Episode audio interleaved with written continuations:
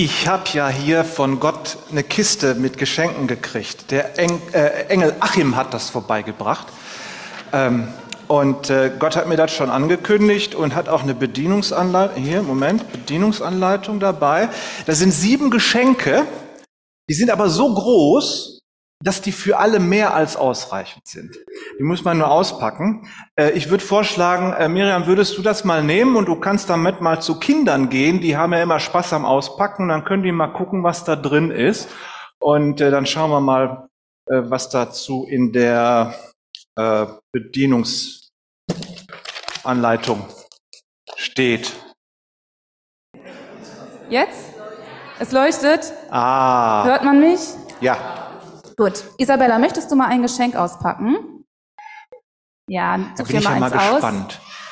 Die sind ja alle gleich groß. Alle also gleich groß, aber. Ist ja überall dasselbe drin irgendwie. Du musst es jetzt leider auspacken, wenn alle gucken. Das ist ein bisschen schwierig. Alle dasselbe Gewicht. Da ist so, da ist so ein, so ein, so ein Zauberwürfel drin, so in der Größe ist das, hä? oder? Das ist aber auch schwer. Hör mal, das hat der Engel Achim alles schon ganz schön zugeklebt hier, bevor er das hergebracht hat. Da, jetzt ist es offen. Hm, wo ist der Deckel? Hm, was ist da drin? Gummibärchen. Du ahnst es nicht. Gummibärchen. Ein Fahrrad? Nee, Und Fahrrad ein Zettel. Nicht. Ein Zettel. Und Gummibärchen, sehr gut. Gummibärchen, okay. Na, die Gummibärchen können wir ja an die Kinder verteilen. Das ist ja für die Großen. Kannst du das schon lesen? Warte mal, ich halte dir das Mikrofon hin, dann kannst du es da reinsprechen. Freude. Freude. Freude?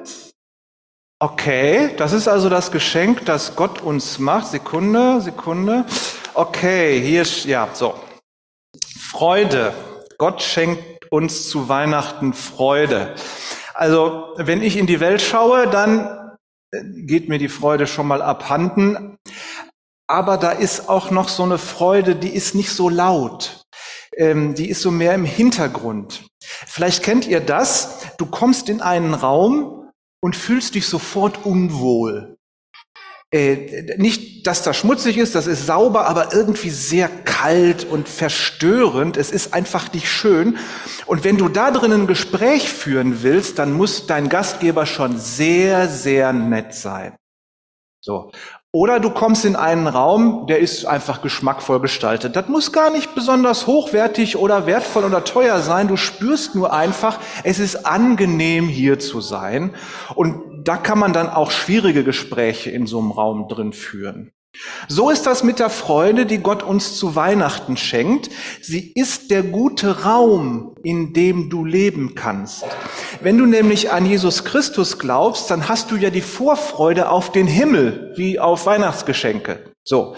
Und äh, wenn du glaubst, dann ist der Raum, in dem du lebst, weiter und herrlicher als die Welt, die wir sehen können. Man, also die Physik kann ja die Wirklichkeit Gottes nicht beschreiben. Aber dieser Raum Gottes, der gehört dann zu deiner Lebenswelt, wenn du an Christus glaubst. So, und diese Wirklichkeit, die schenkt Gott uns zu Weihnachten, als er in die Welt gekommen ist. Das macht den Alltag nicht leichter, aber die Vorfreude, die zieht sich durch das Leben. Du lebst in der schönen Atmosphäre der Gegenwart Gottes. Das ist das, was er uns neben den Gummibärchen zu Weihnachten schenkt. Jetzt bin ich mal gespannt, was da noch so drinne ist. Liara, hast du Lust, eins auszupacken? Oh Menno. Ja, das ist aber auch zum Heulen, Mama. Ist das auch so fest eingepackt? Das ging schon ein bisschen schneller, muss man sagen. Okay, ja. super. So, was ist da drin? Kann ich nicht sehen, sag mal. Sag nicht Gummibärchen. Ein Fahrrad? Gummibärchen. Karl, die, Karl, du musst ein bisschen warten noch, bis du die Gummibärchen gleich essen darfst. Okay, aber was ist da? Da war doch gerade auch noch ein Zettel drin. Was ist denn jetzt da? Oh, oh, oh, oh, oh. Ich ahne. Da ist wirklich ein Fahrrad drin. Friede. Friede hat sie vorgelesen. Friede? So ein Zettel mit Friede. Okay, ich guck mal hier, warte. Hier. So, Friede. Das ist ja auch so ein verschlissenes Wort, ne? Redet man den ganzen Tag drüber, hat's aber nicht. Ähm, Gott benutzt das Wort aber auch völlig anders, als wir das in der Regel benutzen. Denn der Friede, den Gott uns zu Weihnachten schenkt, jetzt bisschen mitschreiben jetzt, der Friede, den Gott uns zu Weihnachten schenkt, ist die Abwesenheit von Unordnung. Ja, also mit Unordnung ist jetzt nicht das Chaos auf meinem Schreibtisch oder bei euch in der Küche gemeint, sondern Paulus schreibt Folgendes, mitschreiben. Gott ist nicht ein Gott der Unordnung, sondern ein Gott des Friedens. Ja, also das Gegenteil von Unordnung ist bei Gott nicht Ordnung, sondern Frieden. So, nicht die Ordnung, die ich auf meinem Schreibtisch habe, bringt Frieden. Das macht mal zufrieden, solange das hält. Das ist nicht so lange, das wisst ihr wahrscheinlich bei euch genauso. Ähm, der Friede, den Gott schenkt, das ist der Friede zwischen dir und Gott. Wenn eure Beziehung, also deine Beziehung zu Gott und seine Beziehung zu dir befriedet ist, dann ist die Unordnung in deinem Leben vorbei. Von dem Frieden Gottes geht nämlich heilende Wirkung aus. Deine Beziehung zu anderen Menschen und deine Beziehung zu dir selbst wird in Ordnung gebracht. So, das heißt nicht, dass alle, äh, alles jetzt Friede, Freude, Eierkuchen wäre, das wäre ein bisschen zu einfach. Aber wenn du in dem Frieden Gottes Ruhe findest, dann musst du nicht wegen jeder Streitigkeit gleich einen Krieg anfangen. Äh, und mancher Streit entsteht gar nicht erst. Diesen Frieden, den schenkt Gott uns zu Weihnachten. Das ist ja auch viel, was in so einem Päckchen alle drin sein kann, ne? neben Kaugummis und Fahrrädern. Machen wir das nächste Päckchen auf. Bin ja mal gespannt, was da jetzt noch so kommt. Nein? Gut. Ich finde vielleicht noch andere Kinder. Hier sitzt noch eins. Möchtest du ein Paket auspacken? Sehr schön. Müsste man irgendwie so im, im Hintergrund so einen Trommelwirbel so. Und tut sich was? Ja. Okay. Nein, bitte nicht. Nein, bitte nicht. Drauf. Nein, bitte nicht ist drin. Was denn? Gummibärchen und? Wer kann das denn mal vorlesen? Da ist doch bestimmt wieder so ein Zettel drin. Du ahnst es nicht. So was Großes, so, so, so ein Beutel ist da drin gewesen? War das innen größer als außen, oder was? Da, da ist ein Zettel. Zukunft. Zukunft. Sollen wir mal gucken, was wir hier noch so haben an Bedienungsanleitung. Zukunft, hier. So, Zukunft. Klima, genau, da fällt das Kind um bei dem Thema Zukunft. Bums. Klima, Kriege, Katastrophen, Terror, Risse in der Gesellschaft. Wenn ich über Zukunft nachdenke, dann wird es eigentlich düster. Wie geht's euch damit? Manche nicken, manche sagen gar nichts mehr. Äh, Gott geht's allerdings auch so, weil der kennt seine Menschen nämlich. Ihr müsst Folgendes wissen, wenn ihr in der Bibel lest, dann werdet ihr herausfinden, dass Gott von Anfang an unterwegs ist zu seinen Menschen, weil er will uns die Zukunft eröffnen. So, nicht erst seit Weihnachten ist er unterwegs zu seinen Menschen. Zum Beispiel kommt er zu Adam und Eva und was machen die? Die können ein einziges Gebot nicht halten und was ist? Sündenfall, Zukunft vorbei. Oder anderes Ding. Gott kommt zu Abraham und verspricht ihm den Sohn. Was macht der? Geht zur falschen Frau. Zukunft. Okay, Gott hat es dann hinterher wieder geregelt, weil er dann einfach nochmal gekommen ist. So. Weltklimakonferenz. Ergebnis. Komm, lass uns nicht drüber streiten. Äh, so. Chance vertan mal wieder. Aber wir können vieles richtig machen.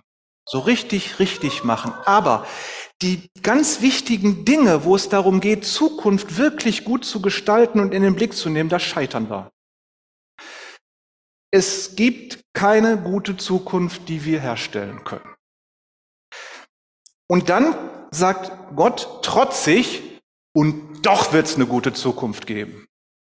In der Offenbarung, letztes Buch der Bibel, steht Folgendes. Sieh doch, das Zelt Gottes ist mitten unter den Menschen und er zeltet mit ihnen und sie werden sein Volk sein und Gott wird bei ihnen sein. Und er wird wegwischen alle Tränen von ihren Augen. Und der Tod wird nicht mehr sein, noch Trauer, noch Weinen, noch Schmerz wird mehr sein. Denn das Erste ist vorbei. Und Gott sagt, ich mache alles neu. Wir schaffen das nicht? Gott schafft das. Er macht uns Zukunft. Und die schenkt er uns zu Weihnachten. Ist ein großes Geschenk. Das passt in diesen kleinen Kubus rein. Ist doch toll, oder? So, wo sind denn noch mehr Geschenke? Äh, ich habe ja noch so ein paar Bedienungsanleitungen. Wir haben jetzt erst die dritte. Emma, hast du Lust, was auszupacken? Ah, da kann ich wenigstens auch sehen dahin. Das ging besser auf jetzt auch. Ah, sehr geschickt, sehr geschickt. Äh, Engel Achim, das kannst du mal bei der himmlischen Poststelle so anwerfen, äh, dass die Pakete bitte demnächst nicht mehr so fest verschließen, damit wir da besser rankommen, ja? So, es sind wahrscheinlich wieder Gummibärchen drin und dann muss da irgendwo ein Zettel sein. Jetzt lausch doch mal, was ist denn da auf dem Zettel? Gehört? Nein. Hoffnung. Kopflos? Hoffnung. Ach, Hoffnung. Hoffnung, Moment. Ähm. Okay, hier. Ja, ja, habe ich auch. Die Hoffnung stirbt zuletzt, sagt man ja in der Regel. Ähm, wenn nämlich alles verloren ist und man nicht mehr weiter weiß und es nicht mehr weitergeht, dann hofft man, dass man sich irrt, dass es tatsächlich so schlimm ist. Also dieser Satz Hoffnung, die Hoffnung stirbt zuletzt, ist in Wirklichkeit Ausdruck völliger Hoffnungslosigkeit. So. Wenn aber jetzt Gott im Regiment sitzt, im Regiment der Welt, dann wird am Ende alles gut. Und wenn es nicht gut ist, ist es nicht das Ende. Wenn du auf diesen Gott vertraust, dann ist deine Hoffnung berechtigt und dann ist das keine Hoffnung, die zuletzt stirbt, wie in diesem Satz. Das ist nämlich Hoffnung auf etwas, das du weißt und worüber du dir ganz sicher bist. Denn Gott siegt am Ende über die Hoffnungslosigkeit. Da schaut sich die hoffnungslose Lage der Menschen eben nicht mehr länger von ferne an, sondern er kommt selbst, wird Weihnachten Mensch und zeigt uns, was er für ein Typ ist. Er ist freundlich, heilsam, nah und nahbar, sanftmütig, demütig, großzügig, opferbereit. So ist Christus. So einem Typen würde ich mein Leben anvertrauen. Habe ich schon. Habe ich schon gemacht, klar. So, und am Ende war er tot. Und die Jünger, seine Schüler, seine Nachfolger, die waren total frustriert. Die ganze Hoffnung, die sie auf ihn gesetzt haben, war plötzlich weg. Und dann ist er wieder da, ist lebendig und es geht weiter. Das heißt, wenn es bei Menschen keine Hoffnung mehr gibt, hat Gott immer noch ein Ass im Ärmel und trickst Tod, Teufel und Hölle aus. Die Hoffnung auf Christus ist also berechtigt. Wenn du auf Gott vertraust, dann bekommst du zu Weihnachten Hoffnung geschenkt. So, was haben wir noch für Geschenke? Da ist noch was drin. Drei Stück haben wir noch. Die Sarah möchte wahrscheinlich auch gerne eins Oh ja, auspacken. Sarah, bitte. Mhm. Man hört, wie das Papier reißt. Sie dringt durch in die Tiefen des Geschenks. ah. Wir wissen ja jetzt, was drin ist, ne? Gummibärchen und ein Zettel. Liebe. Liebe. Ja, das ist ja mal so ein total abgegriffenes Wort, ne? Da können wir eigentlich gleich aufhören. Ich meine, Gott sollte mal ein anderes Wort erfinden an der Stelle, aber das tut er nicht, weil er benutzt das Wort Liebe nämlich anders als wir. Wenn wir an Liebe denken, dann denken wir in der Regel an sowas wie Zufall. Also zwei Menschen treffen sich, sie verlieben sich, fertig. Wo die Liebe halt hinfällt, ne, kannst nichts machen. So. Aber Gott liebt alle Menschen. wenn wir hier im Saal so rumgucken, wir sind ja alle liebenswürdig, wir sind nett, Gott liebt dich und mich, das kann man auch gut verstehen. Ne? So, aber dann gibt es ja auch noch da die anderen, die Bösewichter und die fiesen Typen oder einfach die, die anders sind als wir. Ja, so. Und die liebt Gott aber auch. ist so eigenartig. Gott wird in Jesus Mensch, weil er alle Menschen liebt. Gott hat sich also entschieden, wirklich alle zu lieben. Das heißt, Liebe ist seine Entscheidung. Liebe ist seine Tat. Er hat sich entschieden, uns von der Hölle zu retten. Er will dich und mich lieben, koste es, was es wolle. Und das hat was gekostet. Erst hat es ihn seine himmlische Heimat gekostet, als er auf die Erde kam. Dann hat es ihn seine Göttlichkeit gekostet, als er Mensch wurde. Und dann hat es ihm am Ende auch noch das Leben gekostet, als er am Kreuz auf Golgatha starb. So, wenn Christen von Nächstenliebe also sprechen, dann meinen sie nicht das romantische Gefühl, sondern Nächstenliebe ist eine Entscheidung zur Tat. Du tust was dem anderen Menschen gut tut. Du entscheidest dich, das zu tun, was dem anderen Menschen gut tut, egal wer das ist, auch wenn du den nicht magst. Diese Art von Liebe hat Gott zu Weihnachten geschenkt und wir können sie täglich auspacken, indem wir sie tun. So, noch ein Geschenk. Haben wir noch? Wir haben noch zwei. Zwei haben wir noch. Möchte Theo eins auspacken? Ja, sehr schön. Sogar mit melden, das finde ich gut. Theo, gib alles. Ja. Man merkt schon, dass er ein geübter Geschenkeauspacker ist, doch, ja. Hm? Also die Eltern werden viel Freude haben nachher beim Weihnachtsbaum. Und da sind die obligatorischen Gummibärchen und ein Zettel. Mama, lies doch mal vor. Sanftmut. Sanftmut.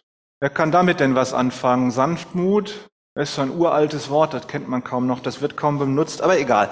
Sanftmut, das scheint ja so eine passive Haltung zu sein. Ne? Du sitzt irgendwo in der Ecke, grinst so ein bisschen schräg vor dich hin und reagierst überhaupt nicht. Es macht doch keiner, der gesund ist, oder? So Sanftmut. Aber richtige Sanftmut ist anders. Es geht ja um Mut. Es geht um Mut zur Tat, Mut zur Aktivität, Mut, Ziele anzugehen. Gott hatte den Mut, sich als Säugling dieser Welt auszuliefern, in einem Stall, Frost um die Null Grad und außer seinen Eltern war da kein netter Mensch. Ja gut, da kamen dann die, äh, die Hirten vorbei und dann die, die, die Weisen aus dem Morgenland, aber die waren ja dann auch irgendwann wieder weg. So, am Ende war er ein Flüchtlingskind im Nahen Osten. Ihr ahnt, was das bedeutet. Aber Gott wollte das. Aus Liebe. Hatten wir ja gerade, ne? Liebe. Und er tat, was nötig war, um seine Menschen vor der Hölle zu retten. Aber eben nicht mit Gewalt und nicht mit der Brechstange und so fort, sondern sanft. Mit Liebe, mit Freundlichkeit, mit Geduld, mit Treue, also mit Zähigkeit. Und während der drei Jahre seiner aktiven Predigerzeit ist Jesus durch Sanftmut aufgefallen. Wenn du also an Christus glaubst, dann wirst du versuchen, ihn nachzumachen, ihn nachzuahmen. Das ist seit 1990 Jahren Tradition bei den Nachfolgern Christi, also bei den richtigen Nachfolgern Christi. Ja, also die, die im Namen Christi Kriege anfangen oder Streit anfangen, die sind keine Nachfolger Christi, weil die nicht sanftmütig sind. So. Sanftmut schenkt Gott dir zu Weihnachten. Du kannst es auspacken, indem du es einfach bist. So, jetzt haben wir noch eins. Emilia möchte das gerne auspacken. So. Ah. Der Geschenke-Einpackengel Corinna hat das wirklich schön gemacht. Kriegt jemand jetzt jede Menge Gummibärchen, die können wir nachher noch verteilen, ja? So, und jetzt kommt der obligatorische Zettel. Da. Puh. Was steht da drauf? Gemeinschaft. Gemeinschaft. Oh, okay, mal gucken, was ich hier habe. Nee, habe ich hier nicht. Ach doch, hier. So. Gemeinschaft haben wir ja heute Abend. Ne? Es ist Heiligabend, wir sind alle hier, ist wunderbar. Es hat mir mal ein Arzt gesagt, ähm, ich liebe die Menschen, aber ich kann Leute nicht leiden. Gut, also ich bin auch gern allein, weil Gemeinschaft kann ja auch unheimlich anstrengend sein. Ne? Kennt ihr ja wahrscheinlich auch irgendwie. Also ich mag das. Ich sitze allein im Büro, ich arbeite so für mich hin, keiner stört mich bei der Arbeit, die Stunden vergehen. Ich hake so eine Aufgabe nach der anderen im Kalender ab und das ist völlig zufriedenstellend. Und äh, ich sitze da halt so. Und dann mittags geht die Haustür auf und meine Frau ruft, Huhu, das tut die nämlich immer, wenn die aus der Schule kommt. Und dann kommt Leben in mich. Und dann muss ich mich wirklich zusammenreißen, nicht die drei Stockwerke nach unten zu fliegen und dann so an ihr hochzuspringen wie so ein kleiner Hund und mich zu freuen, dass sie endlich da ist. Da spüre ich dann, wie Gemeinschaft wichtig ist und wie das Leben in mich bringt. Vorher war ich nur die Finger auf der Tastatur und die Augen auf dem Bildschirm und plötzlich ist Bewegung da. Wunderbar notwendig ist Gemeinschaft. Sie ist notwendig, weil sie die Not der Einsamkeit wendet. Oder ein anderer Tag, Arbeit, alleine sein, Ruhe und dann Gebetsstunde, Bibelstunde, biblischer Unterricht, Gesprächsgruppen im Gemeindehaus, Gemeindeleitung, Besuche und so weiter und so fort. Und dann muss ich raus. Und das Wetter ist so wie heute und es ist kalt und eigentlich äh, muss ich auch noch was anderes und es ist irgendwie unangenehm. So. Und wenn ich dann von diesen Treffen weggehe, Dann bin ich beschwingt und grinsend laufe ich durch den Regen und freue mich und schwebe so etwa zwei Zentimeter über dem Boden, weil die Gemeinschaft so gut getan hat. Das war einfach wunderbar. Das ist ein Freudenelixier. Gott schenkt uns zu Weihnachten Gemeinschaft. Und wer Christus folgt, bekommt eine ganze Familie aus Glaubensgeschwistern. Das ist die Gemeinde. So. Wie bei einer normalen Familie kann man sich die Geschwister leider nicht aussuchen. Aber es gibt so viele, dass für dich auch immer mehrere da sind, mit denen du wunderbar klarkommst. Du kannst mit denen das Leben teilen. Ihr könnt euch gegenseitig unterstützen. Ihr könnt Freude, Freunde sein. Ihr könnt füreinander beten oder eben auch ganz praktisch euch helfen und alles andere dazwischen auch. So, das ist die Gemeinschaft, die Gott äh, uns zu Weihnachten schenkt. Amen.